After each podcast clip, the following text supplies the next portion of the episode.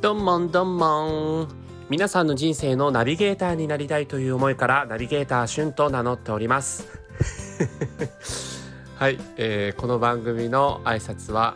えー、中目黒ナビチャンネルぶっちゃんの挨拶のねモノマネさせていただきました。モノマネっていうかパクリ。はい。ということで中目黒ナビチャンネル主催のですね中目黒オフ会という形でスタンド FM のね方々の交流が行われたみたいなんですがどんな感じだったんでしょうね。これ収録してるのが実は9月21日月曜日の、えー、夕方なので中目黒オフ会の始まる直前ですね。残念ながら僕も顔を出せずだったんですが正解だったことを祈ります。さあということで今回お届けしたいのはスタンド FM が外部音源が取り込めるようになったというニュースをお伝えします。実はえ今回のこの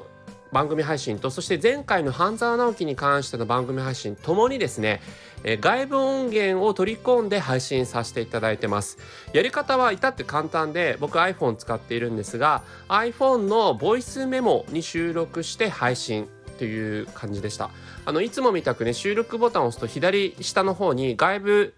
取り込みだっけな外部音源っていうなんかボタンが新しくできてなんだろうと思ってたら、まあ、そういうような形で外部音源取り込めるようになったんですけどこれ1点ね注意点としてボイスメモの機能になんか住所が勝手にこうタイトルでついちゃう人まあそのボイスメモがどこで撮ったかっていうのがね自動的に記録されるような形になってるんですけどそのタイトルをテストテストの形で配信しようと思ってそのままアップロードしてもできません。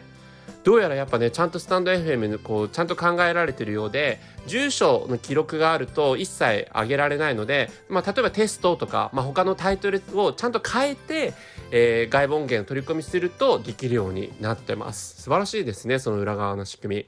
でまあそんなこうプロのですねこう編集は後でやろうなんていうふうに思わなくても